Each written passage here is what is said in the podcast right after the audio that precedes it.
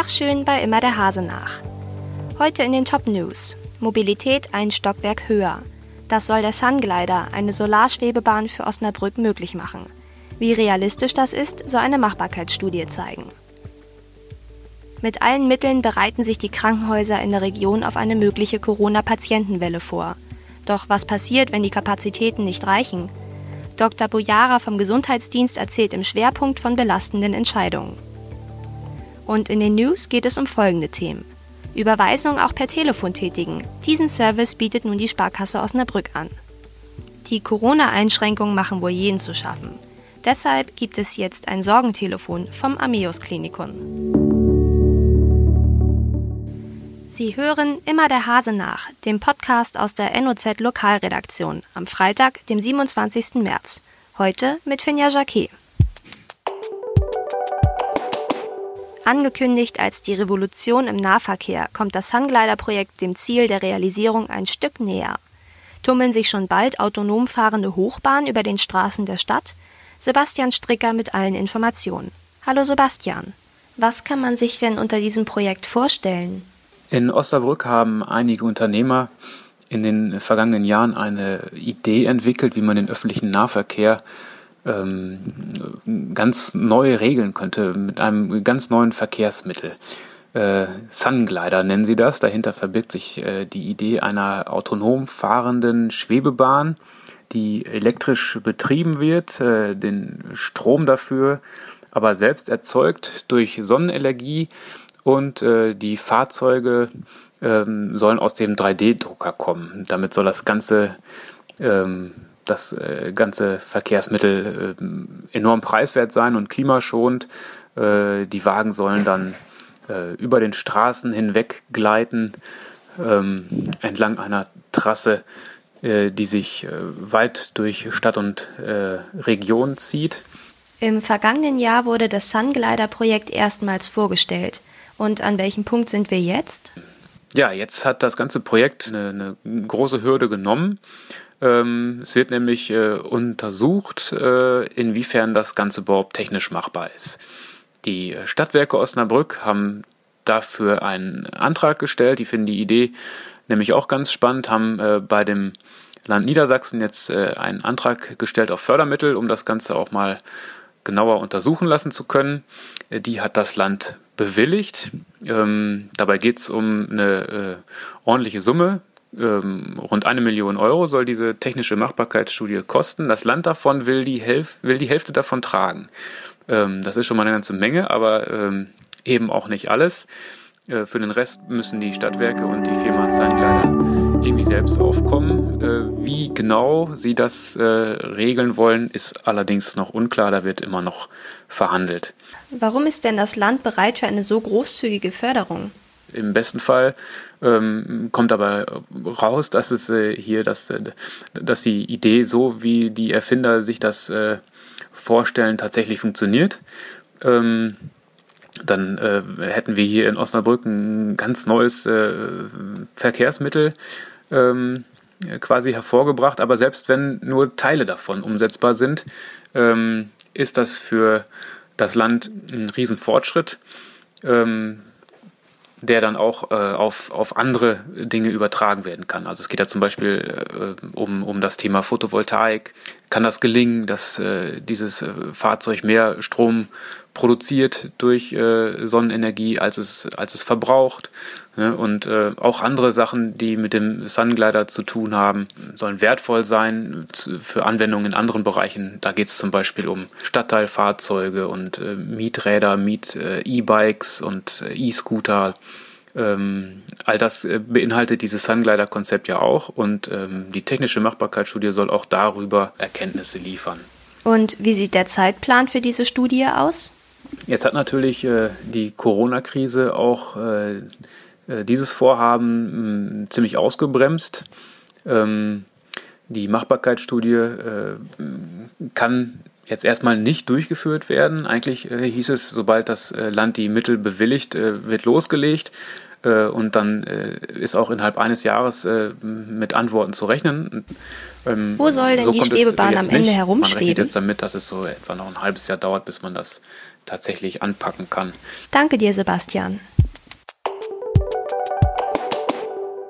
Noch immer nehmen die Fälle von bestätigten Covid-19-Infizierten in Stadt und Landkreis zu.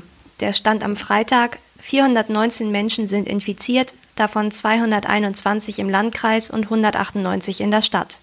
Über die Auswirkungen rasant steigender Corona-Fallzahlen hat sich unser Redakteur Jean-Charles Fayet mit dem Leiter des Gesundheitsdienstes, Dr. Gerhard Bojara, unterhalten. Er meint, ähm, die Menschen, die jetzt leicht erkranken, die sind nicht das Problem. Die können üblicherweise zu Hause bleiben. Aber von den Patienten, die schwerer erkranken und ins Krankenhaus müssen, wird eben ein Anteil X, ob das jetzt 10% oder 20% sind, kann ja auch niemand genau vorhersagen, wird auf die Intensivstation müssen. Und das sehen wir ja auch schon bei den Fällen, die momentan in den Kliniken sind. Die Menschen, die schwer krank sind, die ins Krankenhaus kommen, sind nach wenigen Stunden in einen so schlechten Zustand gekommen, dass sie auf die Intensivstation gekommen sind und äh, fast alle künstlich beatmet werden.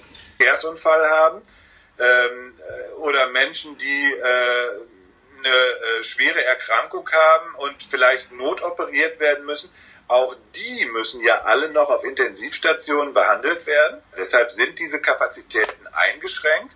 Momentan ist das alles noch kein Problem, aber wenn das schnell zunimmt, dann kann das schnell zu einem Problem werden, dass einem dann Plätze fehlen, vor allem aber auch Fachpersonal fehlt. Man kann nicht einfach irgendeine äh, Krankenschwester oder einen Krankenpfleger von irgendeiner x-beliebigen Station nehmen und sagen, jetzt betreuen Sie mal auf der Intensivstation diese schwerstkranken Patienten. Dazu braucht man sehr gut ausgebildetes Fachpersonal, sowohl im pflegerischen als auch im ärztlichen Bereich. Und das ist endlich. Ich hoffe, dass wir in diesen Bereich nicht kommen, aber niemand kann das seriös vorhersagen. Um diese Patienten zu betreuen, braucht es einen maximalen Personal- und Geräteaufwand, beschreibt Bojara. Und da ist der Flaschenhals. Das ist der einschränkende Faktor. Das kann man mit 10 Patienten machen, das kann man mit 50 Patienten machen, aber dann ist es irgendwann auch so, dass man da in Bereiche kommt, wo es extrem schwierig wird. Mhm. Und äh, mittlerweile müssen wir uns einfach auch Gedanken darüber machen, was passiert, wenn diese Krankenhauskapazitäten ausgeschöpft sind. Sollte es soweit kommen, müssten sich auch deutsche Ärzte mit einer unangenehmen Frage auseinandersetzen. Bei welchen Patienten lohnt sich eine intensive Behandlung noch, bei welchen weniger? Über dieses Thema hat der Leiter des Gesundheitsdienstes intensiv mit den Krankenhäusern gesprochen.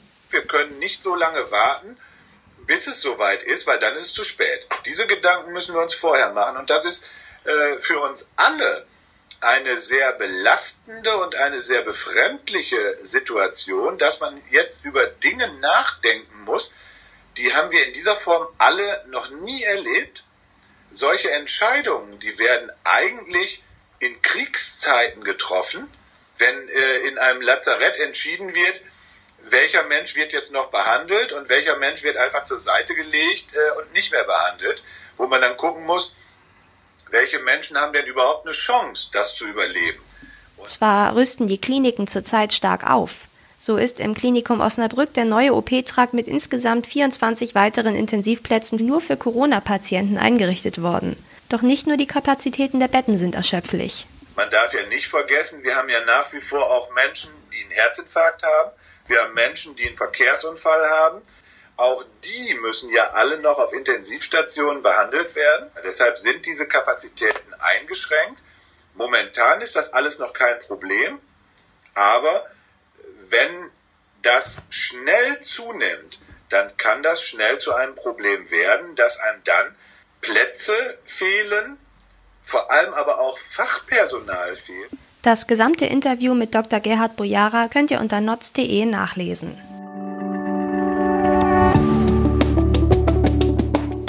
Bankgeschäfte per Telefon regeln? Die Sparkasse Osnabrück macht es jetzt möglich. Seit Montag sind wegen der Corona-Maßnahmen nur noch die SB-Terminals zugänglich. Dort können Kunden ihre Überweisung in die Giroboxen werfen. Wie eine Sprecherin erklärt, könne dieser Service nun nicht mehr überall zugesichert werden, insbesondere was die kleineren Filialen betrifft. Die Alternativen Online-Banking oder Anrufen. Das geht über die Zentrale unter 0541 3240 oder direkt bei der jeweiligen Bank. Corona-Sorgentelefon, so nennt die Ameos Klinik ihr neues Angebot. Seit heute bekommen Menschen, die unter der aktuellen Situation leiden, dort Hilfe. Betreut wird es von Mitarbeitern des psychologischen Dienstes. Sie helfen gerne mit Ratschlägen und Tipps zum Umgang mit den Beschränkungen. Die Sprechzeiten sind werktags zwischen 10 und 11. Anrufen kann man unter 0541 313 196. Das war's für diese Woche mit immer der Hase nach. Bis nächste Woche und bleiben Sie gesund.